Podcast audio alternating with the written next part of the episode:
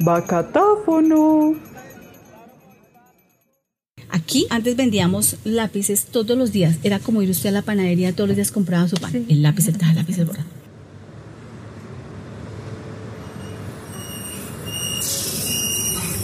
Son las 7 horas y 30 minutos. Próximas paradas. Avenida Suba con calle 116 y Suba transversal 91.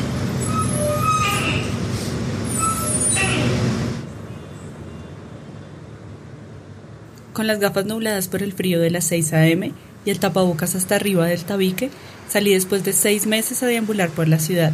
Teníamos una cita con Sara a las ocho y cuarto en el portal de Suba, para llegar juntas a Los Almendros, el barrio de la primera tienda con historia que visitaríamos. La emoción y el miedo estaban presentes.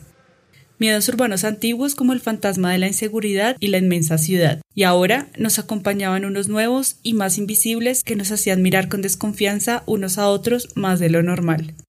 Y por esos mismos miedos emprendimos este viaje interior por las historias locales de nuestra ciudad. Hola deambulantes, bienvenidos a Subacatáfono, un podcast nacido desde las entrañas de la capital colombiana y tan variadito y nutrido como los chécheres disponibles en las misceláneas de la ciudad. Mi nombre es Vanessa Bellojín, una de las voces detrás de este proyecto y junto a Sara Gómez y Héctor Vargas les traemos desde los barrios de la capital hasta sus oídos viajeros, por fin, la segunda temporada de Bacatáfono, donde conoceremos a los tenderos y tenderas más diversos de todo Bogotá y las historias detrás de su oficio.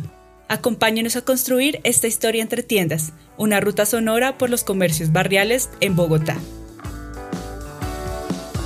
Antes de comenzar con este episodio, les queremos contar algo que nos tiene muy felices, y es que esta temporada es posible gracias a la beca de proyectos museográficos para vivir juntos del Instituto Distrital de Patrimonio Cultural y DPC, el Museo de Bogotá y el Programa Distrital de Estímulos 2020 en el que fuimos ganadores con la propuesta de la segunda temporada de Bacatáfono Historia entre tiendas.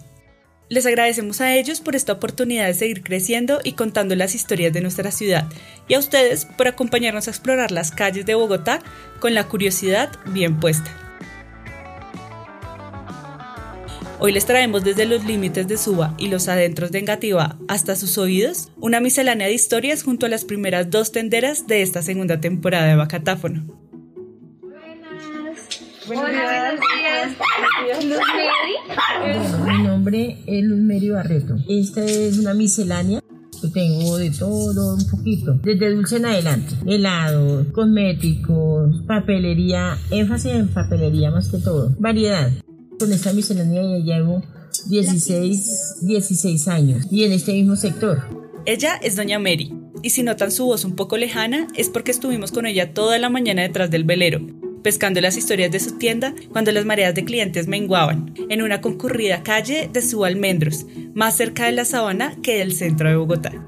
Aquí en esta localidad Suba ya hace 27 años y eso porque pues compramos apartamento y entonces ya, porque anteriormente venía de, de Kennedy. Pero antes de llegar incluso a Kennedy, Doña Mary había emprendido su primer gran viaje, cuando su prima la convenció de venir a Bogotá desde su pueblo natal, Rubirato, Lima, a trabajar en una notaría. Mm, sí, yo me vine de 18 añitos. Ay, porque yo decía, me voy, no yo nunca había venido acá. No, y yo le tenía miedo a venirme. Véngase, no, mira aquí el puesto y ya hablé con el doctor, sino que él, yo trabajé, em- llegué a trabajar en la notaría. Entonces empecé a trabajar y a estudiar de noche. Pagamos una pieza por allá en, en Ciudad Roma. No, yo por la noche lloraba y provocaba irme otra vez para mi pueblo. Yo nunca me había despegado de mi mamá. La historia de Doña Mary es la de muchos colombianos que decidieron venir a Bogotá buscando nuevos rumbos, a veces inciertos de la mano de amigos, hermanos o conocidos, que ya han sentado sus bases primero en la capital. Sin embargo, algunas personas llegan incluso antes de ser del todo conscientes a escribir su historia en Bogotá, y ese más bien fue el caso de Doña Sonia, la otra protagonista de este episodio. Hola, doña Sonia, buenos días. Hola, buenos días, ¿cómo estás? Mi nombre es Sonia Cepeda. Llevo con este negocio ocho años y mi negocio consiste en una papelería miscelánea. Inicialmente la idea fue un café internet y luego sí quedó café internet, papelería, miscelánea y ya tenemos tu llave y servicios financieros. Yo nací en Ipiales, Nariño, pero tenía tres años cuando me trajeron a Bogotá. Yo llevo 36 años. Llevamos 36, ¿no es cierto? Casi se me olvida. Vamos a cumplir 30 años de casados y 5 años de novios y aquí lo conocí, 36. 36 años en el barrio Villas de Granada, donde doña Sonia vivía con sus papás y luego comenzaría su historia de amor con John, su actual esposo, con quien forjó la idea de su negocio casi de la nada. Llegamos a ese tema de las tiendas en vista de necesidad económica y nosotros nos quedamos 5 años sin trabajo. ¿Qué hacemos y qué hacemos si uno en casa ya, mucho tiempo en casa? Y un día pasamos por acá y este local estaba desocupado, lo estaban arreglando. Entonces yo le dije al señor que si me lo podía arrendar. Entonces me dijo, ¿Y para qué lo necesita? Le dije yo, no, pues para montar un café internet. Entonces me dijo, pero es que acá al frente hay un café internet. Yo le dije, no, pero es que el nuestro es diferente. Vamos a tener eh, una máquina de capuchino y se me metió la máquina de capuchino. Una máquina de capuchino, vamos a tener las gaseosas y la gente va a entrar y hacemos el espacio, pero démosle otro enfoque porque solo de café internet no se puede. En esa época, hace ocho años, era muy bueno porque nadie tenía acceso a su computador, su internet y todas esas cosas. Empezamos con dos vitrinas, compramos los computadores y empezamos a surtir. Y sin conocimiento de papelería ni que era un papel, eh, lo único los conocimientos de la mamá que el lápiz rojo, que el lápiz negro, pero el resto nada. Y empezamos a abrir. Ese año fue muy bueno porque aquí no había expresión social, o sea, que no vendían los globos, que no se vendía el chocolatico con mensajes, todas, todas esas cosas.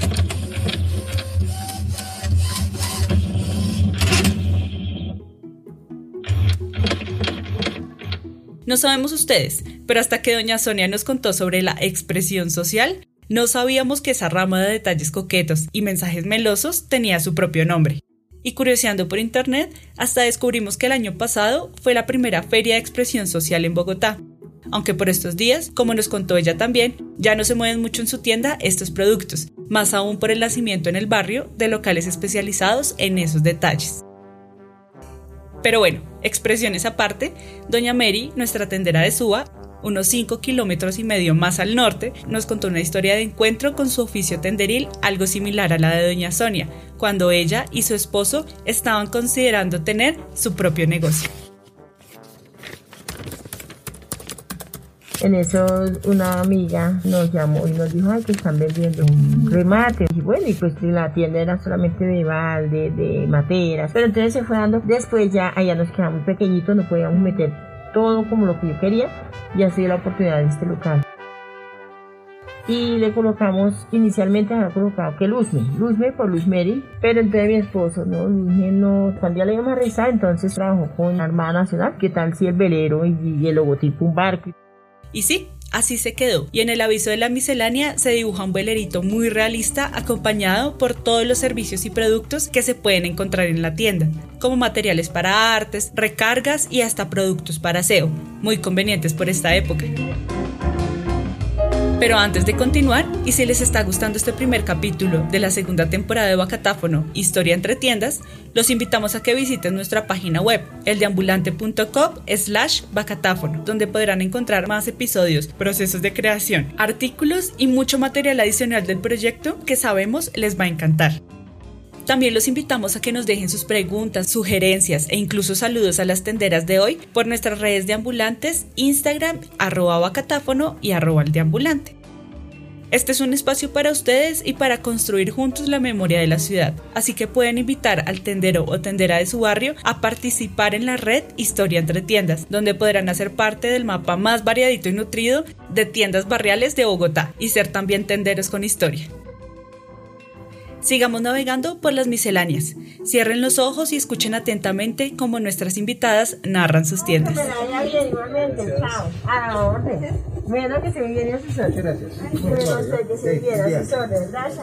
Una tienda que tiene llama mucho la atención por los colores y por la diversidad de productos, ¿sí? que no solamente me enfoco en una sola cosa, sino en varias mi negocio era muy diferente. Había más espacio para el cliente que para mí. Y ahorita me siento muy bien, la puedo escribir que hay movimiento, se puede uno mover, los artículos se pueden ver mejor, se puede ya organizar un poquito más los, los productos.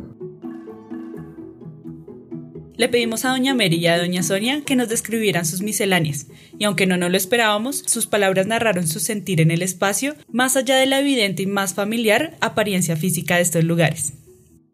Con sus vitrinas metálicas que enmarcan la miscelánea y se transparentan para descubrir en ellas las canastillas repletas de chécheres y chucherías de los más clásicos, coloreados con sus empaques brillantes y contrastados con los tonos planos del papel y las monumentales láminas de icopor las alturas, con un orden de las cosas que parece aleatorio, pero deja saber dónde está hasta el artículo más diminuto.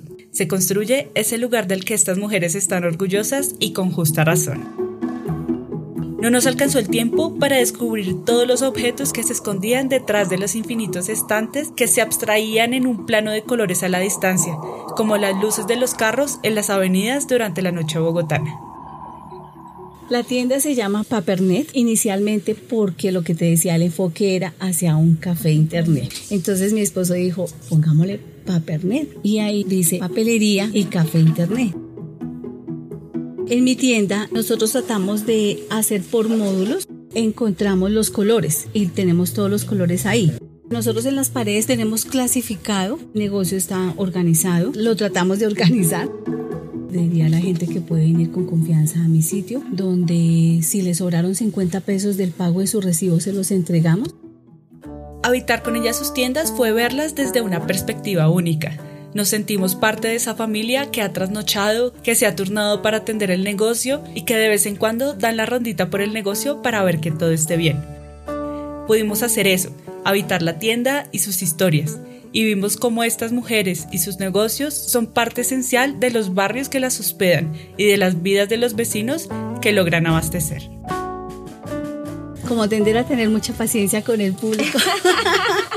Pero pues nuestra visión de tender o nuestra misión es asesorar al cliente, saber venderle el producto y no meterle el producto porque sí vienen y nos cuentan sus cosas, que mire que mi hijo no sé qué, que mi esposo no sé cuándo, que es que mi sobrina tiene eso, entonces uno se vuelve hasta el consejero de la gente. Lo otro como tendero es que no solamente le decimos al cliente, no, no hay. Si usted no lo necesita de afán, se lo conseguimos. Pero si no, aquí hay una papelería, acá hay otra, o acá a la vuelta hay otra. Pero pues uno tiene sus clientes y de sus clientes es que uno también vive y para sus clientes hay que trabajar también mucha gente no conoce por Paperne, sino donde Doña Sonia. Y ya todo el mundo me conoce. ¿Aquí es Doña Sonia? Colegio que se respete tiene orbitando una o más papelerías, y donde Doña Sonia no es la excepción. Por eso siempre... En el WhatsApp, por favor, Bessie, mándame una recarga. Bessie, por favor, eh, necesito la impresión y en el descanso estamos y ahí nos vemos. Hay unos que vuelven. Bessie, necesito una agenda. Oye, Dios mío, ¿en qué, estás estudiando? Ya estás terminando. Me dice, si nosotros no te olvidamos. Le digo, yo tampoco. Y ya uno ha visto los de los estos chiquiticos, chiquiticos que entraron a sexto, séptimo, octavo, cuando uno ya de pronto, Dios mío, ya no te digo, he pasado ya tres, tres, esta era la cuarta promoción que, que los he visto. Envíala y la, si es que es para poner así doble para que no esté, porque por lo delgada, entonces así doble de pronto, ¿qué pasa? Mi labor como tendera es un servicio mutuo entre los vecinos y entre el tendero, que nos ayudamos muy mutuamente, para mí económicamente y para ellos, trayéndole nuestros artículos que necesiten, más que todos los niños, que estudiantes que necesitan mi momento uno se convierte también como en escuchar a los vecinos, mucha gente viene, se desahoga, como le cuenta. Los mismos clientes ellos me han dicho cuando yo me ausento, entonces cuando yo llego, ay vecina, usted sí me hizo falta, yo necesité tal cosa, yo sabía que aquí era donde lo necesitaba, y vecina, usted sí, porque no avisó vecina. Entonces ve que uno sí está haciendo algo importante aquí en la comunidad, empezando por el trato, niños que uno vio cuando llegué que tenían 8 años y ya son unos profesionales todavía y le da una alegría porque pasan. Yo creo que ya me genera confianza. Es como importante como la seguridad de uno pues, poder venir acá. Los tenderos y las tenderas de nuestros barrios son testigos de muchos cambios mientras ejercen su labor. Ven pasar generaciones, ven crecer los barrios y cuentan anécdotas irrepetibles. Como esa vez que doña Mary se llevó un susto hasta los huesos por un hombre misterioso, o cuando doña Sonia montó en su tienda un set de maquillaje profesional para ayudar a su amiga. Te voy a contar una historia de una amiga y ella estaba atravesando por una difícil situación económica. Entonces yo le dije, hagamos una cosa. Aquí nosotros el 31, ¿por qué no? Le dije, yo te compro todo, todo, todo el maquillaje y tú maquillas. Compramos pinceles, hicimos como un book de solamente maquillaje. No, eso fue impresionante. Y ese día era la primera vez en mis ocho años que yo abría a las 4 de la mañana el negocio. A las 4 de la mañana ya teníamos fila para maquillar. Ella maquilló, uy, eso hizo cosas muy bonitas. El siguiente año también lo hicimos y cuando ella montó su salón de belleza, la ayudamos pues en esa forma a ella también. Una vez, bueno, en ese tiempo me ayudaba una sobrina. Y entonces llegó un señor y hágame un favor, usted tiene, y era con esa paciencia, usted tiene, no sé qué, y mandó la mano por acá, y era, y que, como que serían, es que, es que necesito. Y cuando va sacando, y llega y pone aquí así, y era una, como una pistola de silicona, y quería ver si tenía silicona para esa pistola. Mire que ese corazón era así. Mi, sobrina, después que pasó de todo eso, era muerta la risa y tía, usted se puso verde, amarilla. claro, pero es que imagínese, claro, traía la pistola por aquí guardada y empieza, usted tiene como que no sacaba rápido la cosa y no era como todo lento y mientras todo ese suspenso. Y este señor que está sacando de Cada vez que escucho esta historia de Doña Mary, no puedo evitar reírme hasta el ahogo. Por eso ahí se las dejamos para que la puedan repetir una y otra vez hasta que pierda el sentido y se la compartan incluso al vecino de su tienda pues mientras estas mujeres han pasado por sustos y desvelos, ellas han estado ahí cuando la ciudad comenzó a crecer, y llegó el transporte y el comercio a sus barrios, que por un tiempo fueron el límite de la ciudad por el occidente. En sus historias contrasta su personalidad. Doña Mary, la tendera de la silicona en Suba, nos contó un poquito de los cambios de su barrio antes de que la marea de clientes volviera a llegar.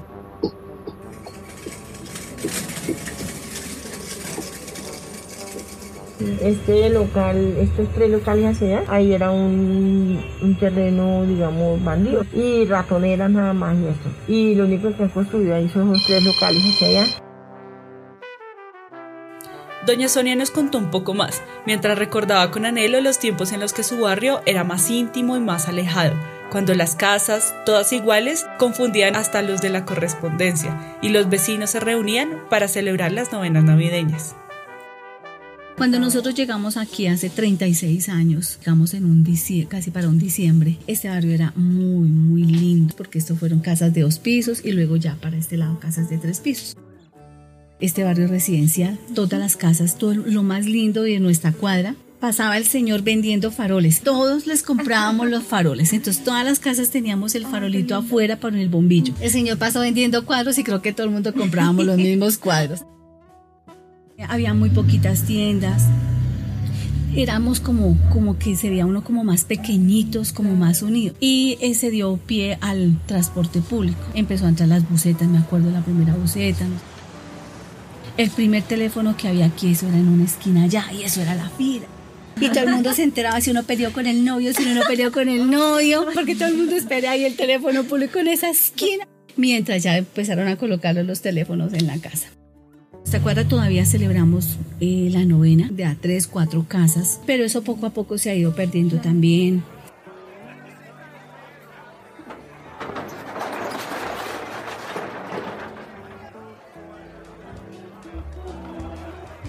Con estas historias barriales nos adentramos en lo que nuestra historiadora Sara Gómez husmeó en los libros para descifrar de dónde viene ese particular nombre de las misceláneas. La palabra miscelánea o misceláneo refiere a algo que es mixto, variado o compuesto de cosas distintas, es decir, una mezcla de unas cosas con otras, todas ellas diferentes en su género. La palabra también hace referencia a un género literario perteneciente a la didáctica, surgido en Europa durante los siglos XVI y XVII, el cual consiste en la colección de materiales heterogéneos, es decir, diversos, los cuales solo tienen en común el interés que despiertan en el público. Para el caso latinoamericano, la miscelánea es una tienda de esquina en la que se pueden encontrar diferentes y muy variados productos de diferentes naturalezas. Pantuflas de colores, desodorantes, extensiones eléctricas, juegos de mesa y chicles son solo algunas de las cosas que usted puede encontrar en estas tiendas, que al parecer nacen de la reunión de otras tiendas, como la papelería, la dulcería, la cacharrería. En Colombia, estas manifestaciones del comercio tradicional barrial han desempeñado un papel muy importante en el desarrollo, no solo económico, sino también social y cultural del país. Aunque llevan años y años compitiendo con los grandes almacenes, se niegan a desaparecer. Por el contrario, con constancia han visto crecer sus tiendas, aún durante esta situación de pandemia, apoyándose incluso con otros tenderos del sector, aunque no siempre todo es venta de rosas. Nunca me imaginé pues que fuéramos a, a crecer tanto, ¿sí? Y la gente se acuerda y dice, ustedes tenían dos vitrinas nada mal. Con los tenderos nos va bien. Ah, hay una vecina que sí la tengo, la del aseo. Cuando yo, ella se ríe durísimo y habla duro. Y a veces yo no la escuchaba, entonces yo me salía. Cecilia, ¿usted está bien? Sí, sí, sí, estoy bien. ¿Por qué, Soniecita? Le digo, porque es que no la escucho ni reírse ni nada de eso. Entonces uno dice, ¿qué pasó aquí? ¿Sí? Ay, Soniecita, estoy bien, me dice. Con el de la panadería también, la droguería, mi amiga la de allá de la esquina que dice cigarrería Zenú. O sea, uno trata de, de que gente que llegó, el señor llegó de la carnicería nueva. Yo es y que le vaya muy bien y uno le dice, en esa hay temporadas malas, no se preocupe, los fines de semana es terrible, es solo cuando es festivo, es solo aquí, en, en enero es muerto, trate de irse a vacaciones en esa época. sí, yo les digo. Ya, ellos me dicen Soniecita, los de acá me dicen Sony, los de acá me dicen Doña Sonia, le digo, aquí ya me cambiaron el nombre de casi Solo con uno no tenemos, o sea, ¿para qué vamos a decir mentiras? Sí. sí, mi vecina acá al frente, o sea, no es para nadie, es un secreto. Un día la, la señora se lo, oiga, señor, sí, venga, acá es más barato que allá. Entonces nosotros calladitos. Entonces sí hemos tenido ese roce, eh, o sea, físicamente nunca, ni verbalmente, nunca. O sea, nos reímos, ellos de allá nos miran, nosotros nos reímos porque Dios mío santo. Desde la vitrina se puede ver justo pasando en la calle una papelería muy similar a Papernet, con vitrinas llenas de cachivaches, letreros de servicios financieros y propaganda casi igual a la de la miscelánea de Doña Sonia. Y mientras ella nos contaba cómo parecían muchas veces imitarlos hasta en su forma de vestir, no podíamos evitar imaginar desde atrás de esa vitrina cómo ambos bandos se observaban listos para tomar las nuevas estrategias que la papelería de enfrente había implementado. Porque siempre hay algo nuevo que incorporar, un nuevo producto de moda, un material nuevo que conocer. Aquí para hacer el impreso a los lados.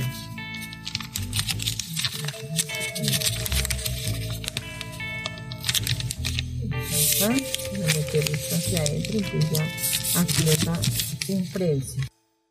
Yo hago de tres tamaños. Una de pliego, eh, la de medio pliego y la de un cuarto de pliego. Hay una señora, donde estaba y ella la sabía hacer y dije, ay, que venga, aprenda a hacer. Y yo dije, pues, ¿para qué? Si yo necesito una bolsa, la compro porque ella no, no le paré bolas. Cuando ya tuve este negocio, ahí caí en cuenta yo de las palabras que le decía la señora. Entonces, como aprendí, comprándole las señoras que me las traía, las baraté y empecé ahí a, a, a practicarlas. Y un poco ya uno también va adquiriendo conocimiento que hay papeles, hay papeles que no los conozco todavía, entonces yo busco en internet, ¿qué es esto? Y le digo, no, mire, eso se llama tal cosa, sí lo tengo, no lo tengo. Mira, la cartulina iris se llama cartulina arte, la cartulina bristol es la misma cartulina común y corriente, pero van cambiando, le van cambiando los nombres y uno también tiene que ir aprendiendo o mi esposo que él estudió dibujo técnico, entonces yo le empiezo y él ya me enseñó de el H para acá, mira, entre más clarito, más oscuro y uno ya le pregunta a la gente. Aquí, lo, antes vendíamos lápices todos los días. Era como ir usted a la panadería todos los días compraba su pan. El lápiz, el taja, el lápiz, el borrador. Pero la pandemia ha desbancado incluso al rey de las papelerías. Y ahora cada vez que van a comprar un lápiz donde Doña Sonia, hay fiesta. ¡Ay, vendimos un lápiz! Vendimos un lápiz. Lo otro que se volvió icono en mi tienda, los empaques. Yo empaco. Entonces, no hice curso de empaque, pero pues las manualidades siempre ha sido un poquito el, el fuerte. Entonces, vienen Y no, nosotros sabemos dónde nos empaca. Empaqué un solterón, uno para colocar la ropa. Fueron como ocho estos en este papel, no en el SEA, sino en un brillante. Y lo teníamos acá y la gente, la señora nada que venía y la gente dijo, ustedes se envolvieron a una persona ahí. No, no, señora. Un señor vino que por favor yo necesito que me empaque este coche, pero que no se sepa que es un coche. Hice unas bolsas, unas bolsas de aquí hasta allá y con un muño impresionante. Mientras estábamos aprendiendo con ellas sobre tipos de papeles y estrategias de empaque, entraban y salían de la tienda miembros de su familia. Y luego nos fuimos dando cuenta que estos espacios comerciales a los que llamamos tiendas también son espacios de familia, a veces su segundo hogar, donde se unen fuerzas para montar el negocio y se acompaña su crecimiento con horas de trabajo y turnos para almorzar. Es por eso que mientras charlábamos con Doña Mary en su miscelánea, pudimos también hablar con la otra capitana detrás del velero, aunque en contraste con Doña Mary era más huraña y testaruda, y nuestra presencia en la tienda parecía no caerle muy en gracia. Lulu es la compañera perruna de Doña Mary y en sus casi 10 años de vida ha sido testigo de esta historia desde su cómoda camita bajo el colgador de papel regalo. Ella es parte de esta familia que comparte tiempo en el velero, mientras apunta a nuevas tierras para continuar su camino. Doña Mary y su familia planean buscar otros rumbos con ánimos de cambio y oportunidad. Como hace algunas décadas, ella salió de su pueblo hacia Bogotá. Hoy satisfechos de su historia en la capital, buscan conquistar tierras más serenas junto a su esposo en Boyacá. Así que si quieren conocer el velero y a su capitana, no duden en pegarse la rodadita hasta Suba Almendros y saludar a Doña Mary de nuestra parte. Por lo pronto, nos alegra haber tenido la oportunidad de escuchar su historia y de dejarla eterna en este capítulo sonoro donde registramos también para ustedes las peripecias que estas familias tuvieron que pasar durante los largos meses de cuarentena, cuando las misceláneas no figuraban entre los negocios de primera necesidad. Así lo lograron doña Sonia, su esposo e hijos llegó el Día de la Madre. Nosotros ya ahora con todo lo que tenemos el Día de la Madre, ¿qué hacemos? ¿Qué hacemos? ¿Qué hacemos? Mi hija tiene la pastelería y ella puede abrir. Y le mandé yo todos los arreglos a ella y todo para allá y para acá y nosotros eso vendimos. Pues pudimos conseguir para algo del arriendo, porque si no nos hubiéramos quedado. Entonces, bueno, volvimos y otra vez bajamos nuestra reja porque pues no se podía, no habían dado vía libre pues porque anteriormente que tocaba tener era por la ventana, porque no había, no podía uno abrir. Ya. Entonces pues igual el tiempo sigue corriendo, los servicios haciendo, no espera. Entonces tocaba pues cerrar y pues por la ventana atender. Y así, entre pedidos, domicilios y ventas por la ventana, muchas tiendas tuvieron que solventar meses y meses de incertidumbre, con sus puertas cerradas y las deudas en fila, esperando volver a llenar con números positivos los cuadernos cuadriculados que son testigo de sus finanzas.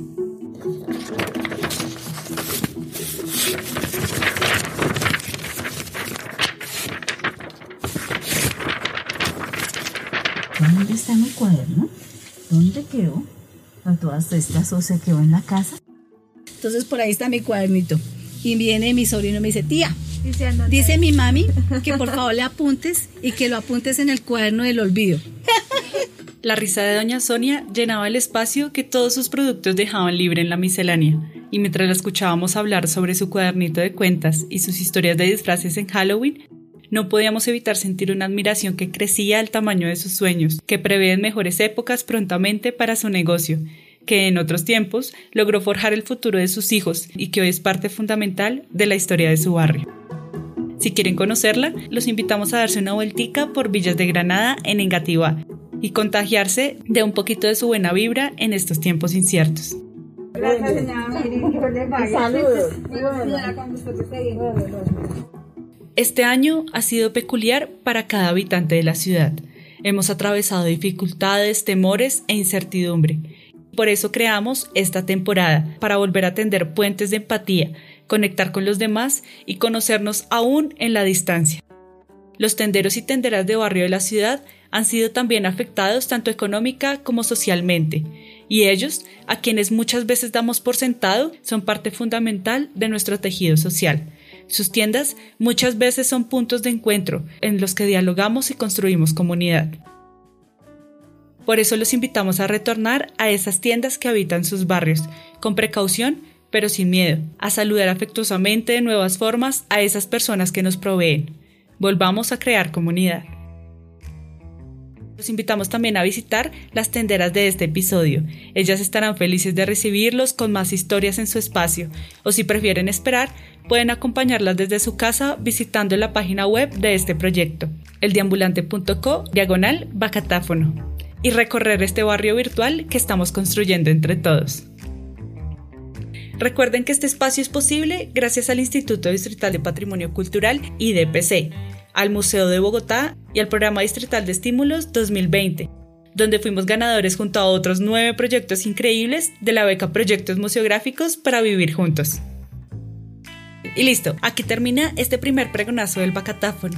Gracias a doña Luzmeri Barreto por abrirnos las puertas de Variedades El Velero en su Almendros, a su hija por postularla y a Lulú por no mordernos mientras charlábamos con ella. Gracias también a doña Sonia, su esposo John y su hijo Felipe, quien también confió en este proyecto y postuló a su mamá y a la papelería Papernet en Villas de Granada, en Gativá.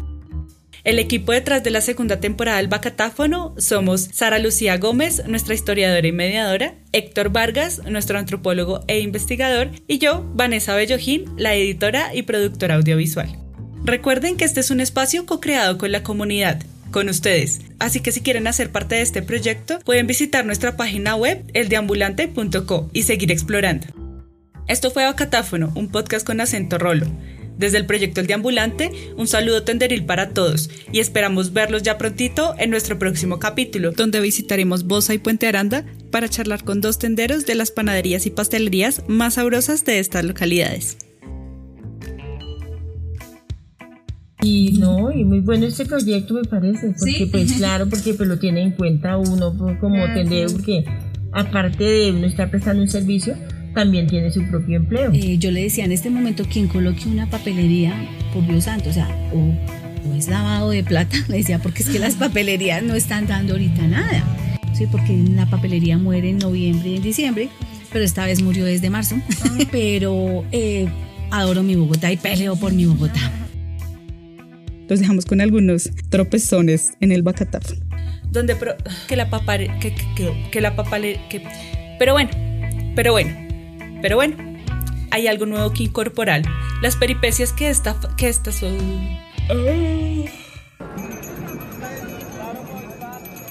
Bacatáfono.